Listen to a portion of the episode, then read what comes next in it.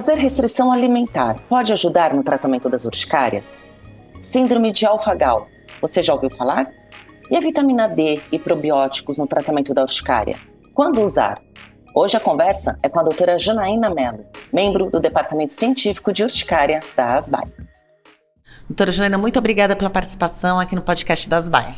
Prazer é todo meu. Patrícia, é um grande prazer estar aqui. Gostaria de agradecer também a ASBAI por essa oportunidade. Doutora, para começar a nossa conversa, hoje a gente vai falar das dietas e a urticária crônica espontânea. Mas para começar, gostaria que a senhora explicasse para quem está ouvindo a gente o que é a urticária, né? E existem vários tipos de urticária, né? Não é só a crônica espontânea. Bom, urticária é uma lesão avermelhada que aparece e desaparece sem deixar lesão residual. Então, parece uma picada de pernilongo, mas pode ter vários formatos e vários tamanhos. Mas o que é importante é que a lesão ela desaparece em menos de 24 horas. Às vezes o paciente pode sentir uma, um comichão, uma coçadura, que é o que a gente chama de prurido, e aí depois ela começa a aparecer. Pode também ser acompanhada em 50% dos casos de angioedema, que é o inchaço do tecido mole, como a boca inchando, a pálpebra inchando, orelha, mãos e pés. Ela pode ser dividida em aguda, quando ela acontece a menos de seis semanas, quando a duração dela é menor que seis semanas. E ela pode ser chamada de crônica, quando a duração dela tem mais que seis semanas. E por que o CE? Urticária crônica espontânea, porque a, a maioria das urticárias crônicas tem etiologia causa espontânea, que é uma doença autoimune, autorreativa, onde seu próprio corpo gera anticorpos contra você mesmo, produzindo os sintomas da urtica.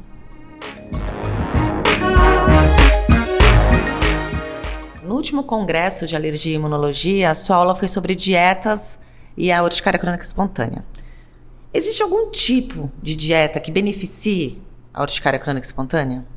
Então, Patrícia, é um tema super polêmico, né? Nós temos hoje as principais diretrizes, é, tanto de brasileira, americana, britânica, europeia, mostrando que nós não devemos fazer é, nenhuma opção dietética, né, nenhuma restrição dietética para controlar a urticária, justo porque isso não é tão prevalente, não tem tanto benefício, não é eficaz. E nós vemos vários pacientes chegando no consultório, tirando diversos alimentos para ver se tem o sucesso de melhorar a urticária. Então, já cheguei a ter paciente que só comia arroz sem tempero nenhum e tomava água por vários dias, várias semanas, sem melhora alguma. Então é importante a gente pontuar isso como um, um ponto forte, que evite fazer né, qualquer dieta, estratégia dietética por conta, justamente para ter algum benefício na urticária. Mas recentemente, em fevereiro de 2023, foi publicada uma meta-análise muito importante mostrando assim que sim, a prevalência é baixa, né, desse benefício, mas para alguns pacientes a gente pode pensar em uma dieta direcionada. Só que nós temos que lembrar primeiro a diferença de alergia alimentar e intolerância alimentar. E o alimento, ele tem alguma influência na urticária, doutora?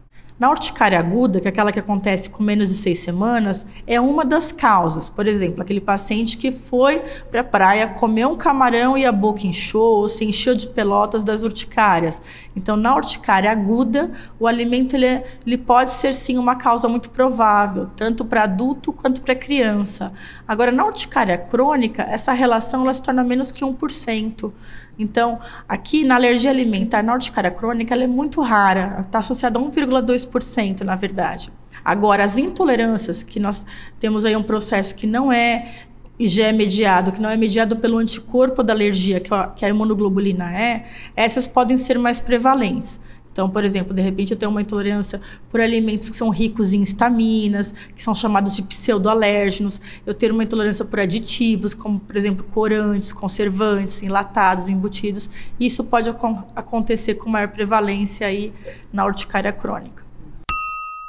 Aproveitando essa sua resposta, qual dieta pode agravar um caso de urticária crônica espontânea? Bom, Existem algumas dietas, pra, por exemplo, no caso das urticárias tardias. Existe um tipo de urticária tardia que é ela acontece com mais de duas horas. Dois tipos, dois tipos específicos, que é uma da síndrome da alfa-gal, que é justamente por conta de ingestão de carnes, né, de mamíferos, às vezes não bem cozidas, você pode ter através dessa carne suína, carne bovina, dessa ingestão aí essa síndrome e por conta disso a urticária. Nessa síndrome específica, a gente evita a carne vermelha. Uh, um outro tipo é, é, justamente os peixes crus. Então, hoje em dia todo mundo come comida japonesa, né? Muitos deles podem estar contaminados com anisax, que é justamente o anisax simples. Ele é um nematóide, ele é um minto que vai estar presente no peixe cru, marinado, pouco refogado. Então, por conta desse, desse nematóide, a gente pode ter realmente a infestação e uma piora da urticária. Então, em alguns pacientes foi visto que quando você faz uma dieta de exclusão de peixes crus por seis meses, a gente tem uma melhora. Porém, essa relação ainda é baixa, de acordo com essa atual literatura, chega aí a menos de 10% de melhora. Então, não são para todos os pacientes que a gente está recomendando isso. Lembre bem que o paciente com urticária crônica é um paciente que sofre por muitas coisas. Ele sofre porque a doença limita ele de sair de casa, a doença traz coceira, isso limita bastante. Se a gente colocar mais um empecilho aí, que são dietas extremamente restritivas, isso vai complicar a, vida, a qualidade de vida desse paciente. Doutora, é mais comum encontrar crianças ou adultos com urticária que fazem restrição alimentar sem orientação? No dia a dia, a prevalência é, acaba chegando muito mais paciente com urticária crônica na fase adulta. Portanto, os adultos acabam fazendo mais restrição alimentar. Tá? Agora, se a gente for ver na literatura, a prevalência de urticária crônica para criança e adulto tem sido a mesma. Na literatura, não sei onde estão ficando essas crianças realmente com urticária. Provavelmente os pediatras que estão tratando, né, com os antihistamínicos e tudo mais. Mas os adultos, com certeza, são os que mais fazem restrição.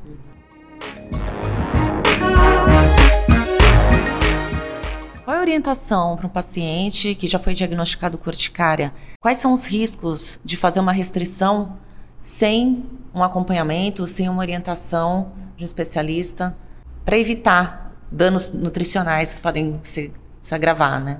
A, maior, a maior, preocupação é justamente essa, que o paciente chegue a fazer uma desnutrição, né, comece a evoluir com hipovitaminoses, né, comece a perder peso indevidamente, além da pior da qualidade de vida. É importante para o especialista que está ouvindo aqui que para ele poder pensar se ele vai fazer uma orientação dietética ou não, é importante fazer um teste, né? Então, muitas vezes a gente pode fazer um PRIC, uma IgE específica e de repente fazer uma eliminação da dieta direcionada por um teste alérgico. Mas foi visto que no caso da intolerância, esses testes não são tão eficazes, né? Porque não é uma doença IgE mediada. Então, nesse caso, a gente tem que fazer a restrição alimentar por três semanas. Se o paciente melhora nessa restrição, já é um ponto positivo que esse alimento possa estar contribuindo para a urticária. E quando eu provoco o paciente novamente com o alimento suspeito, ele tem que piorar.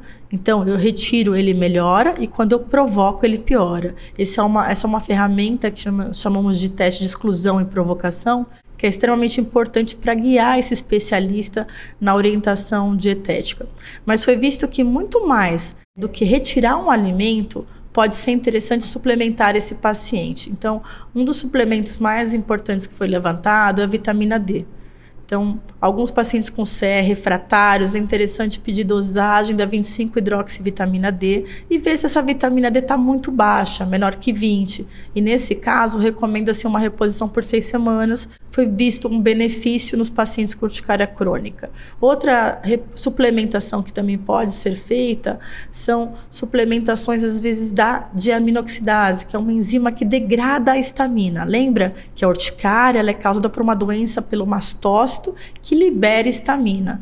Então, de repente, se eu der uma enzima que degrade essa estamina, eu posso ter um benefício. Então, tem sido descrito isso também. Na prática, a grande maioria não utiliza dos especialistas, mas é algo que tem sido descrito recentemente. Probióticos também foi uma levantada de bola, mas os benefícios foram vistos principalmente para crianças. Crianças com urticária crônica, eles poderiam se beneficiar de probióticos justamente porque é uma disbiose, uma alteração do nosso microbioma intestinal pode estar relacionado ao ICOCE.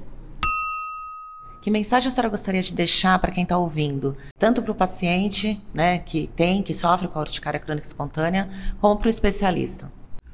Bom, a conclusão desse estudo principal, agora de fevereiro de 2023, é que nós devemos desencorajar tanto o paciente quanto os médicos a fazer uma restrição dietética, a parar de tirar alimentos da sua dieta. Né? Sempre isso deve ser avaliado e acompanhado com o seu especialista, ou alergista, ou dermatologista e de preferência voltado com testes alérgicos e com uma boa história para ver se tem uma relação real desse alimento com a urticária crônica. Lembrar que a urticária crônica é uma doença autoimune que ela vai aparecer mesmo fazendo a dieta. Doutora Janaína, muito obrigada pela participação aqui no podcast do Asbai. Eu que agradeço por tudo, um grande abraço. Gostou deste episódio? Então compartilhe com seus contatos. Siga Asbai também no Instagram e no YouTube. Até breve.